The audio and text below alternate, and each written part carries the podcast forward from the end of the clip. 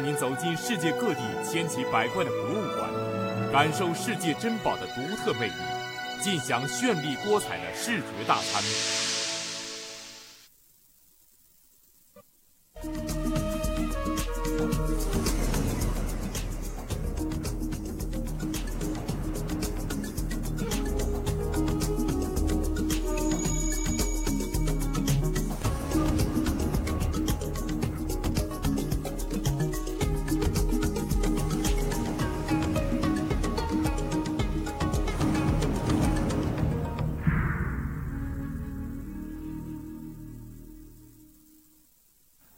观众朋友您好，欢迎您收看我们的系列节目《爱上博物馆》，我是白桦。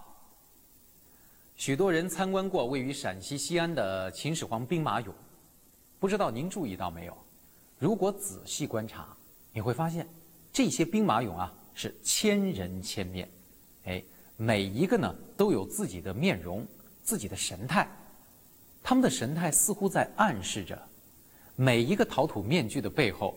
都曾经拥有一个鲜活的灵魂和一段自己的人生。然而史书中是不会记载这些普通士兵的，漫长的岁月抹掉了关于他们的所有记忆。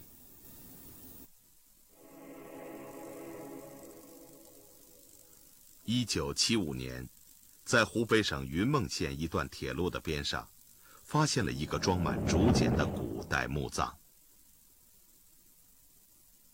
我们一开个棺之后，呃，除了他这个、这个、这个尸骨以外，啊，全部都是茧，啊，头底下枕的是茧，两头两边也是茧，身上的茧，手里还按着茧，脚底下还有茧。由于棺材一直浸泡在地下水中，温度恒定，这些竹简因此才没有腐烂，墓主人的尸骨也保存得相当完好。竹简中绝大多数是秦国的法律条文，但有一小部分很像一部自传。它粗略地记载了一个人的生平，这个人的名字叫喜。竹简上写道：秦昭王四十五年，喜在十二月早晨鸡叫的时候出生。算起来，喜比伟大的秦始皇整整大两岁。两年以后，喜的另一个家庭成员赶出生的时候，秦军正在长平和赵国决战，那是当时世界上最为惨烈的一场战役。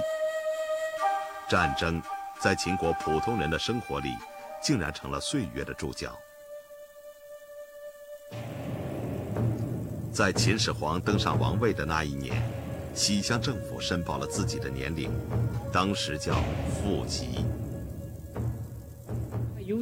这个战争情况吧，他到十七岁就要复籍了，所以复籍就登记作为一个壮丁。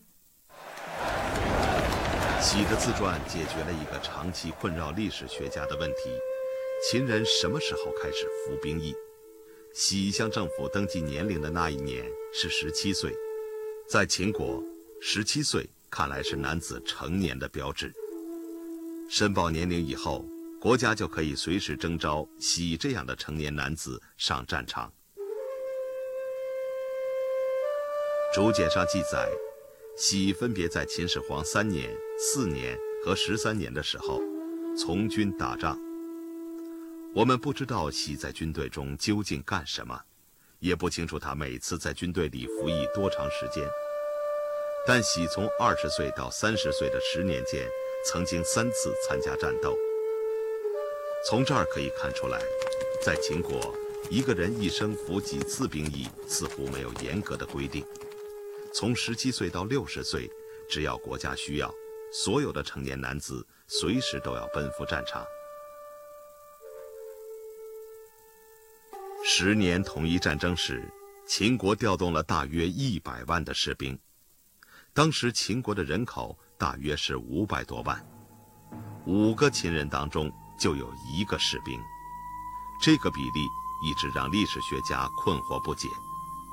或许喜的经历可以解释这个问题。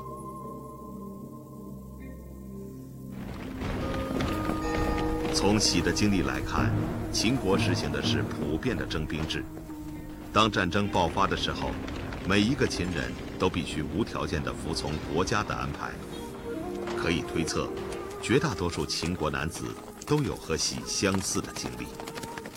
为了发动规模空前的统一战争，秦始皇大概征调了全国至少一半以上的成年男子。只有这样，秦人才能组建起一支一百万的庞大军队。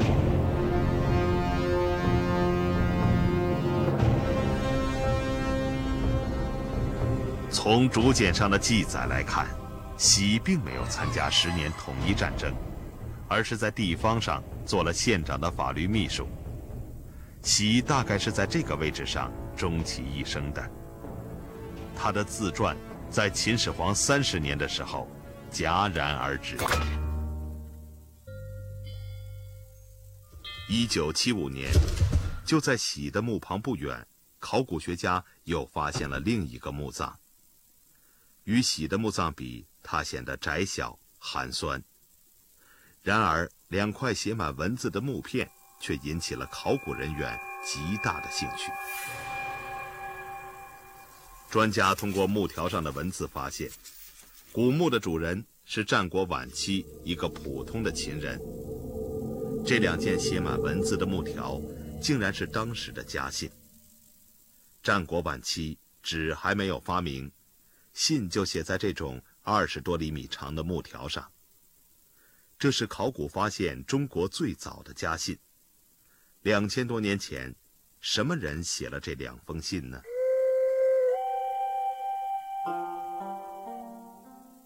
墓族这个里面的这个写信的两个人，现在看起来可能是兄弟两个，一个叫黑夫，一个叫荆。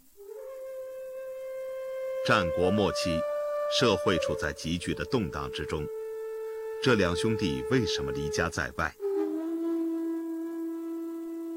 黑夫在信中说：“淮阳发生了叛乱，他们正在攻打淮阳。”参照当时的一些历史文献，专家发现，淮阳之战就发生在秦灭楚期间。黑夫和荆正是统一战争期间。秦军攻打楚国的部队中，两名普通的士兵。兄弟两个写信向家中要钱和衣服，其中惊显得十分着急。他说：“如果母亲不快点寄钱的话，他的命很可能都保不住。”钱不够用了，他借别人的钱啊，借一个叫袁伯的钱啊，那么这样的话用别人钱了，那么这样的话希望他的母亲给他送钱。黑夫希望母亲把夏天穿的衣服寄来，越快越好。如果家那边布贵的话，就多寄些钱，他自己买布做下衣。可能出去的时候因为时间不长，那么穿着还是比较厚的衣服。现在天热了，就没有衣服了啊！希望家里给他送衣服。这两封看似普通的家信，却透露了极其重要的信息。从黑夫和荆向家中要钱和衣服来看，秦国士兵很可能没有军饷，日常花销和便衣都要家中负担。在统一战争中，从秦军前线部队寄到后方的两块木牍，成了中国已知最早的家信。写信人是兄弟俩，黑夫和荆。打仗的地方淮阳。在今天的河南省，从淮阳前线到后方的家里，距离大概三四百公里。两千多年前，两封战地家信很幸运地到达了目的地。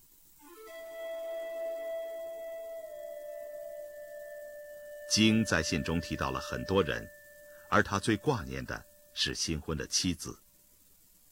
经提到这个心腹，心腹呢就是他新结婚的妻子啊，他妻子。那么这样的话呢，你可以见到他结婚了不是很长的时间啊，就出征了啊。他非常想念他的妻子，呃，这个大家呃很容易体会他的心理。黑夫在信中问候姐姐和其他一些人，但惦记最多的人还是自己的母亲，一再嘱咐哥哥钟要好好照顾母亲。两个兄弟在外打仗，哥哥忠在家里奉养母亲。可以想象，母亲和哥哥收到黑夫和鲸的来信时，该是多么高兴。夏天到了，天气开始转热。远在战场上的儿子还穿着冬天的衣服，身上的钱也花光了，家中的母亲肯定心急如焚。信是在哥哥钟的坟墓里发现的。在古代，人们往往带上最珍贵的东西，踏上黄泉路。可钟死后，为什么要陪葬这两封家信呢？为什么这封信啊，这这样的信专门要保留下来？啊，而且在那个棺里头放着很重要的位置啊，那么这个恐怕呢，就是他们可能这个寄信的人不在了，啊，一些人也可能战死了或者怎么样，他为了纪念他们，这是当时是我们推测，我，我想是很可能推测。这个家庭的命运或许能让我们看到那个遥远的年代，成千上万的秦国普通人，他们有着和我们一样的家庭，一样的悲欢离合。但在征战国策下，他们的生活只有两个内容：或者在前线浴血奋战，或者在后方努力生产。可以说啊，每个秦人都是秦军的一部分，秦国是以举国之力进行战争。好，明天请您继续收看《帝国铁骑》，攻守屏障。